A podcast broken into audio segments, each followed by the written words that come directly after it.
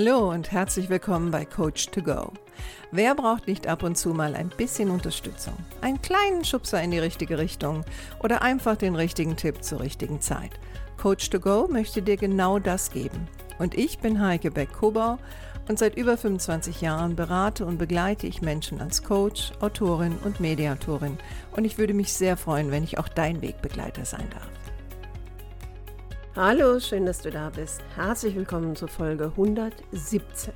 Heute mal wieder aus meinem Arbeitskontext ähm, und gleichzeitig auch tangiert das so ein bisschen eins der Bücher, die ich geschrieben habe, zum Thema Führungsfallen. Und ich werde da eine kleine Serie draus machen und diese erste Folge heißt Mögliche Führungsfallen in der eigenen Persönlichkeit. Falls du Führungskraft bist, weißt du, dass Führungskraft zu sein ist kein leichter Job. Und vielleicht hat dich auch niemand darauf vorbereitet. Uh, vielleicht bist du in die Position gerutscht, weil jemand gedacht hat, dass du deine Arbeit sehr gut machst und du hast gewisse Führungsqualitäten und uh, man hat dich gefragt, Führungskraft zu sein. Oder vielleicht hast du auch für dich selbst entschieden, jawohl, es ist Zeit für diesen Karriereschritt und ich möchte jetzt Führungskraft sein. Und wenn es dir so geht wie vielen anderen auch, dann wirst du wahrscheinlich nach relativ kurzer Zeit gemerkt haben, hm, es gehört doch einiges mehr zu Führung als nur mit Leuten gemeinsam Wege zu erschließen oder vielleicht Anweisungen zu geben oder derjenige zu sein, der Dinge besser weiß. ähm, und deswegen habe ich mir gedacht, ich mache jetzt mal eine kleine Serie, die ich dann nenne mögliche Führungsfallen. Und wie gesagt, heute in der ersten Folge möchte ich dir zehn Punkte aufzeigen, die eventuell in deiner eigenen Persönlichkeit liegen können ähm, die sich je nachdem zu einer Führungsfalle auswirken können. Punkt Nummer eins. Ich bin Chef oder Chefin, also kann ich auch führen. Ich begegne immer wieder Führungskräften, äh, die immer noch der Meinung sind, dass man für Führung keine Sonderfähigkeiten braucht und die auch der Meinung sind, ähm, dass wenn man sein Fachgebiet sehr gut beherrscht, man auch automatisch führen kann. Und wenn man befördert wurde, dann kann man das wahrscheinlich auch. Also das heißt, die machen sich nicht allzu viel Gedanken darüber, was Führung eigentlich bedeutet. Und das kann natürlich dazu führen, dass die relativ schnell mit beiden Füßen in einem richtig fetten Fettnäpfchen stehen, weil Führung ist so viel mehr als nur Chef oder Chefin sein. In diesen Folgen, also ne, ein, ein kleines Wort der Warnung, in diesen Folgen ist nicht mein Anspruch, immer Lösungen zu bieten. Da habe ich bestimmt die ein oder andere Folge, die ich schon gemacht habe oder vielleicht noch machen werde, die auf einzelne Aspekte eingeht. Aber hier würde das wirklich den Rahmen sprengen. Ich möchte eigentlich eher an dieser Stelle so ein bisschen aufzeigen, was Führungsfallen sein können. Also Punkt Nummer eins, zu glauben, dass Führung etwas Natürliches und Gottgegebenes ist. Das ist es nicht. Heißt natürlich auch, dass man es erlernen kann, was ja im Grunde genommen was Beruhigendes ist, was aber auch gleichzeitig bedeutet, ich muss Zeit investieren und zwar neben meinen normalen Tätigkeiten. Falle Nummer zwei, die eigene Vorbildfunktion zu unterschätzen. Führungskräfte ähm, unterschätzen sehr, sehr oft, dass sie von dem Moment an, wo sie als Führungskraft in einer Gruppe drin sind. Ne? Ob jetzt aus der Gruppe heraus befördert, quer hineingekommen oder, oder, oder, ähm, man genauer hinschaut, ob sie das praktizieren, was sie predigen. Und dass auch vieles gleich interpretiert wird. Ja, also war man vielleicht früher Teammitglied, konnte man sich gewisse Dinge erlauben, die man sich jetzt nicht mehr erlauben kann. Und es lohnt sich, sich Gedanken darüber zu machen, für was möchte ich gerne ein Vorbild sein und das nicht einfach so laufen lassen. Führungsfalle Nummer drei. Der eigene Perfektionismus als Antreiber und Messlatte. Also ich begegne ganz vielen Führungskräften, die ähm, extreme Perfektionisten sind und diese eigene Messlatte natürlich auf der einen Seite als Antreiber haben, ja, wobei, wenn du schon meine Folgen zu Perfektionismus gehört hast, ähm, weißt du auch, dass sehr oft ein fast schon krankhafter Perfektionismus eher ein, ein Indiz dafür ist, dass psychologisch kleine Defizite herrschen, nennen wir es mal so. Wenn ich aber dann noch meinen sehr starken Perfektionismus an meine Mitarbeiter anlege, dann kann man sich ungefähr vorstellen, dass die ja im Grunde genommen nichts tun können, um mich zufriedenzustellen. Und das ist natürlich sehr, sehr demotivierend und wird auch nicht allen Mitarbeitern gerecht, weil viele Mitarbeiter haben unterschiedliche Messlatten und haben auch unterschiedliche Stärken und Schwächen und Grenzen, was sie erreichen können und was sie leisten können. Führungsfalle Nummer vier, nachtragend sein.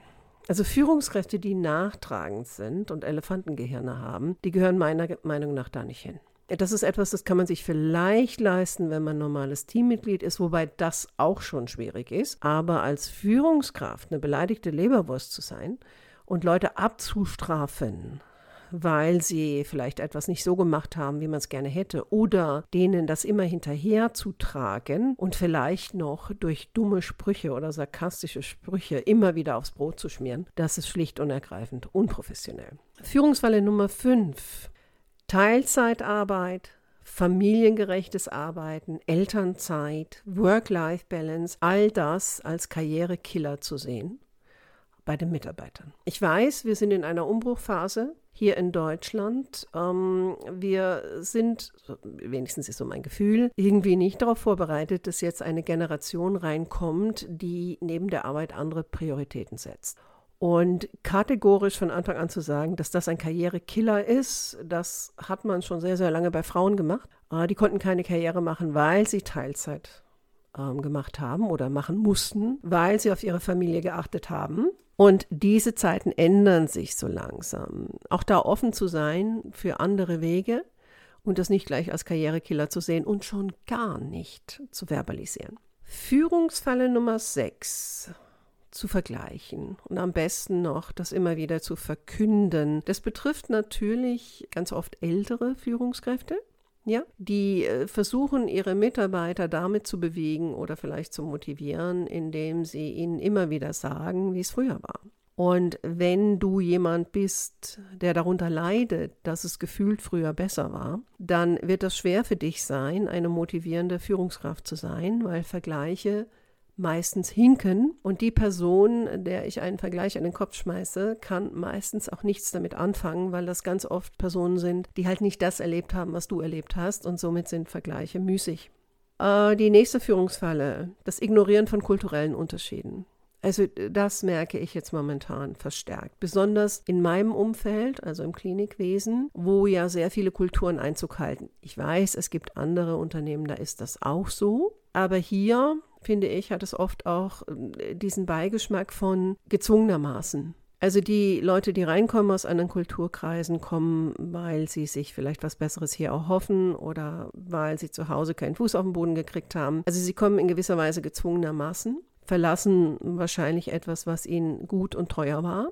Und auf der anderen Seite äh, sind Menschen, die sehr oft, wenn wir mal ehrlich sind, ähm, auch nicht so begeistert sind dass jetzt so viele Kulturen reinkommen. Gar nicht wegen Rassismus, das meine ich damit gar nicht, aber einfach weil, ja, es ist anstrengend. Und wenn man als Führungskraft glaubt, dass unterschiedliche Kulturen einfach den Hebel umlegen können, weil sie jetzt in Deutschland sind und hier macht man das halt so und man investiert keine Zeit, also sein eigenes Team darauf vorzubereiten, was da kommt und dann die Neuen darauf vorzubereiten, was da ist und keine Zeit verschwendet oder keine Zeit verwendet, nicht verschwendet, verwendet auf dem, auf das Thema kulturelle Unterschiede, um dann zu schauen, wo sind die Gemeinsamkeiten, denen wird das beißen in der Führung. Und da gilt es natürlich erstmal bei mir selbst zu schauen, also wie stehe ich dazu und professionell genug zu sein, die persönliche Befindlichkeit in dem Moment auch etwas zur Seite zu schieben, um den Job erledigen zu können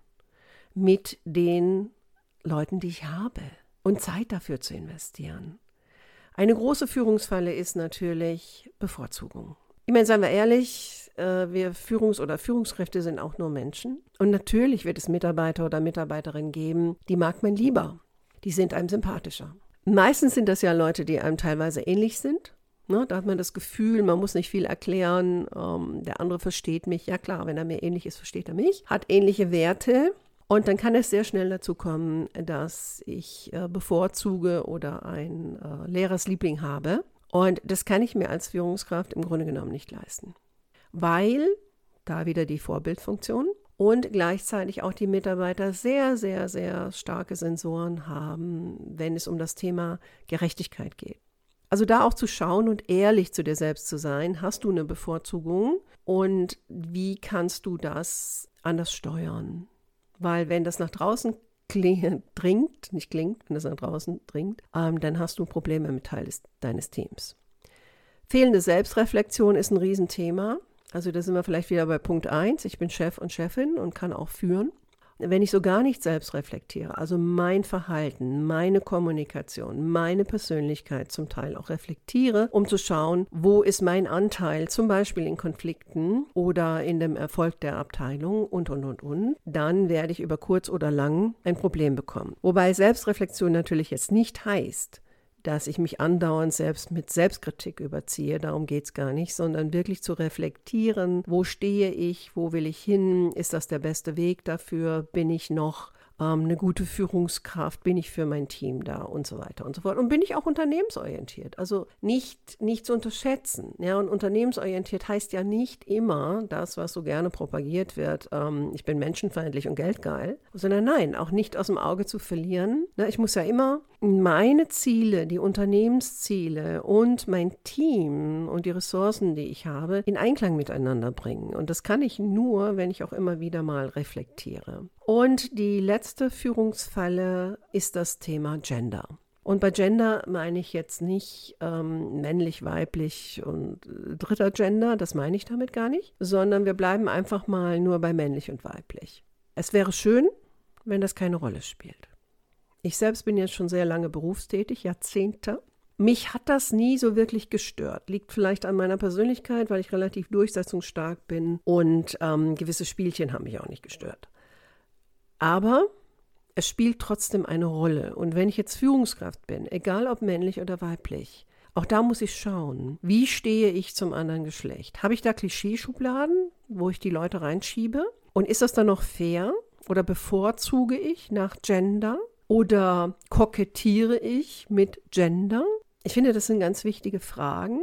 Und ja, es gibt Unterschiede. Genau wie man jetzt langsam festgestellt hat, dass auch Medizin bei Männern und Frauen unterschiedlich wirkt, weil unsere Körper anders sind. Und es geht ja immer darum zu schauen, wo sind Gemeinsamkeiten und wo kann ich Unterschiedlichkeiten auch gewinnbringend einsetzen. Und damit meine ich jetzt nicht manipulatives Kokettieren oder stärkeorientiertes Auftreten, das meine ich damit gar nicht. Aber nicht so zu tun, als wären alle gleich. Nein, es sind nicht alle gleich. Es gibt Unterschiede und damit meine ich gar nicht Hierarchien. Es gibt einfach Unterschiede in der Kommunikation, im Auftreten, im Denken, in den Werten sehr oft. Und als Führungskraft ist es meine Aufgabe, die Mitarbeiter, die ich habe, auch entsprechend zu sehen, entsprechend einzusetzen, natürlich auch zu nutzen. Und das meine ich gar nicht im negativen Sinne und mich auch darauf einzulassen. Und da muss ich natürlich immer erstmal bei mir selbst anfangen und schauen, welche Attribute in meiner Persönlichkeit sind förderlich für den Job, den ich da gerade mache und welche nicht.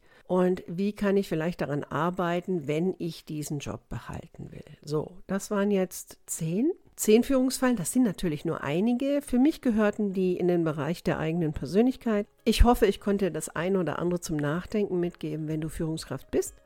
Du kannst dich natürlich auch gerne bei mir melden, wenn du Fragen dazu hast. Und äh, jetzt wünsche ich dir noch eine schöne Restwoche und freue mich, wenn du nächste Woche wieder dabei bist. Mach's gut, deine Heike.